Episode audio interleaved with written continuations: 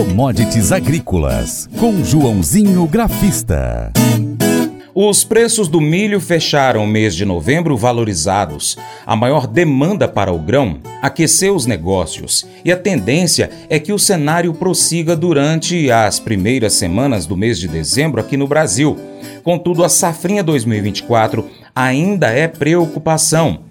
O agente autônomo de investimentos João Santaella Neto, conhecido como Joãozinho Grafista, analisa o mercado para o cereal e traz um dado importante. Os fundos de investimentos indicam que os preços internacionais do milho devem continuar em queda.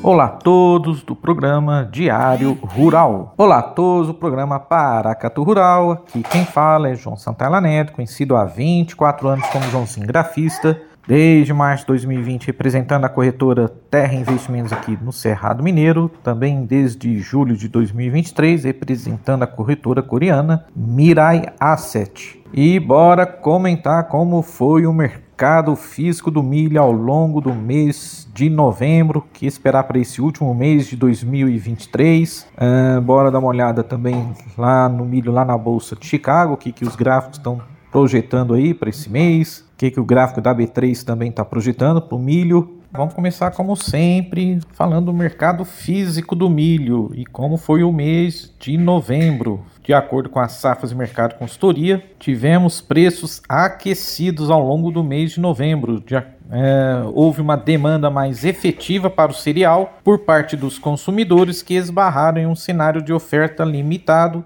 por parte dos produtores, o que acabou contribuindo para um avanço nas cotações. Uh, os analistas das safras de mercado indicam que as próximas semanas devem ser marcadas pelas especulações em torno do clima. Apesar das expectativas apontarem para uma melhora das chuvas ao longo de dezembro no centro norte do Brasil, ainda há incerteza sobre a regularidade das precipitações, o que deve manter os produtores na defensiva em termos de negócios. No cenário internacional, o viés foi negativo para os preços ao longo de novembro, com a boa entrada da safra norte-americana de milho e a sinalização de melhora do clima para o desenvolvimento das lavouras na Argentina e no sul do Brasil. Tá bom? Então vamos lá. O contrato dezembro lá na Bolsa de Chicago teve uma desvalorização de 3,5% ao longo do mês na bolsa, lá na Bolsa, influenciado também pela demanda ainda lenta para o cereal norte-americano. E já aqui no Brasil, então, preço ao produtor milho cascavel subiu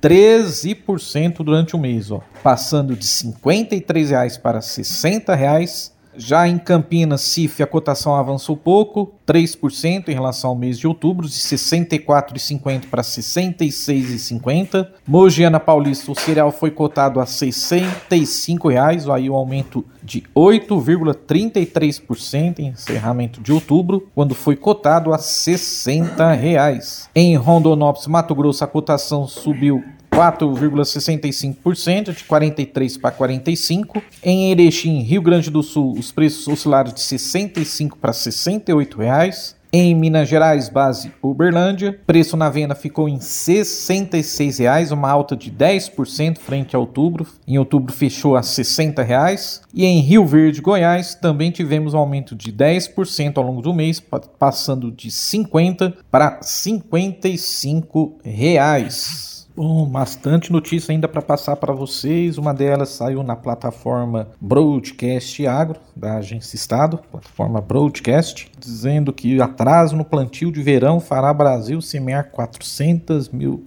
toneladas por hectare a menos na safrinha de milho, diz a consultoria Celeres. Uh, disseram que o clima típico para o plantio da safra verão não deve afetar significativamente os resultados de produção, mas ao provocar um atraso na semeadura do milho safrinha, deve levar a uma segunda safra menor. A consultoria estimou que quase 400 mil hectares deve, deixarão de ser semeados com milho na segunda safra tendo em vista que a soma das regiões prejudicadas representa cerca de 17% da produção de soja e 13% da produção de milho nacional. É bem provável que a média de produtividade no Brasil, na safra verão, não seja prejudicada de forma significativa por esse fator específico. Entretanto, é possível que essas regiões sofram com uma queda de produtividade, diz em relatório divulgado nesta segunda-feira. Outra notícia aí do, da plataforma Broadcast Agra é como que tá os famosos fundos de investimentos.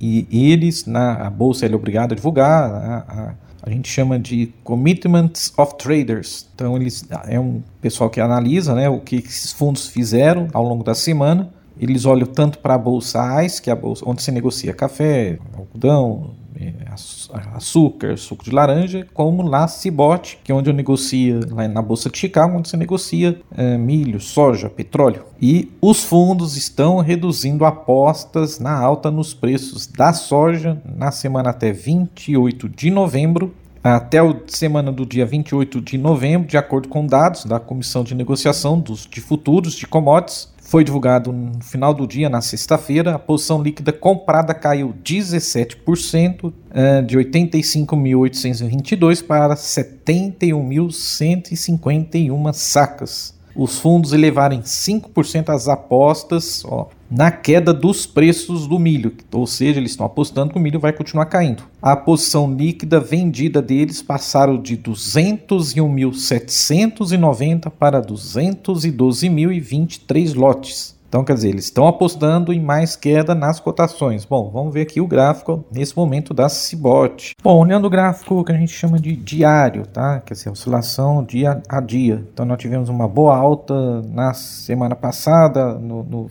nos últimos, na quinta-feira e na sexta-feira. Quinta-feira passada tivemos uma alta de 1,5% no milho. Na sexta, uma alta de mais 0,41%. Uh, eh, ficou de lado nesta segunda-feira, 0,15%, mas pelo menos saiu forte da mínima lá no, nos 470, quase rompeu os 490. Resistência forte, na minha opinião, é os 495 mais ou menos, que foi a máxima do dia 15 de novembro. Rompendo ali, lógico que a próxima resistência é nos 520 por bushel.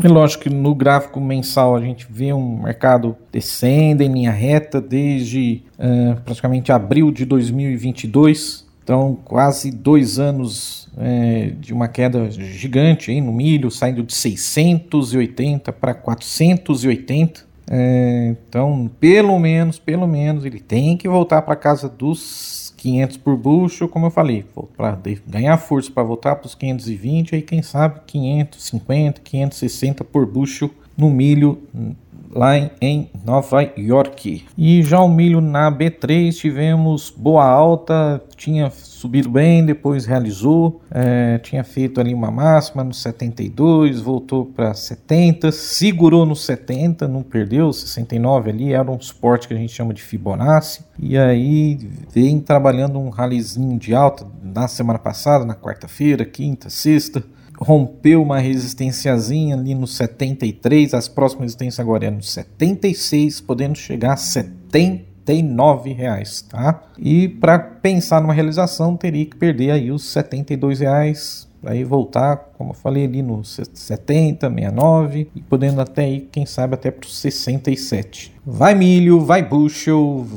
vai Brasil, vai commodities.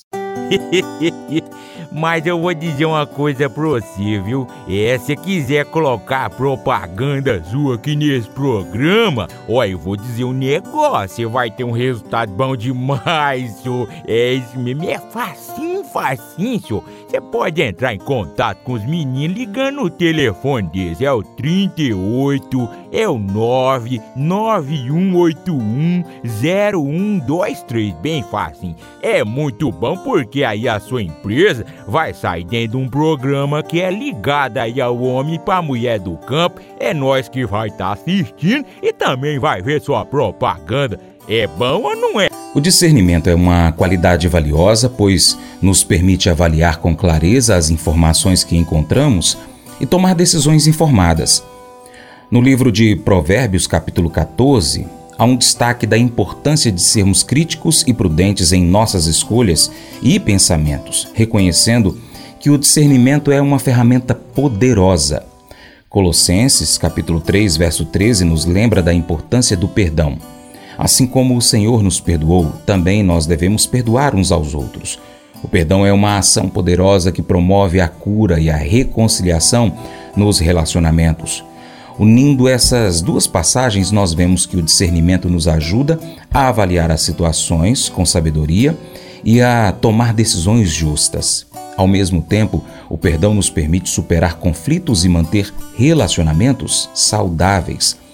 O discernimento nos ajuda a evitar julgamentos precipitados e a buscar soluções equitativas, enquanto o perdão nos liberta do fardo do ressentimento. Esse devocional faz parte do plano de estudos Sabedoria em Provérbios 14 do aplicativo bíblia.com. Muito obrigado pela sua atenção. Deus te abençoe e até o próximo encontro. Tchau.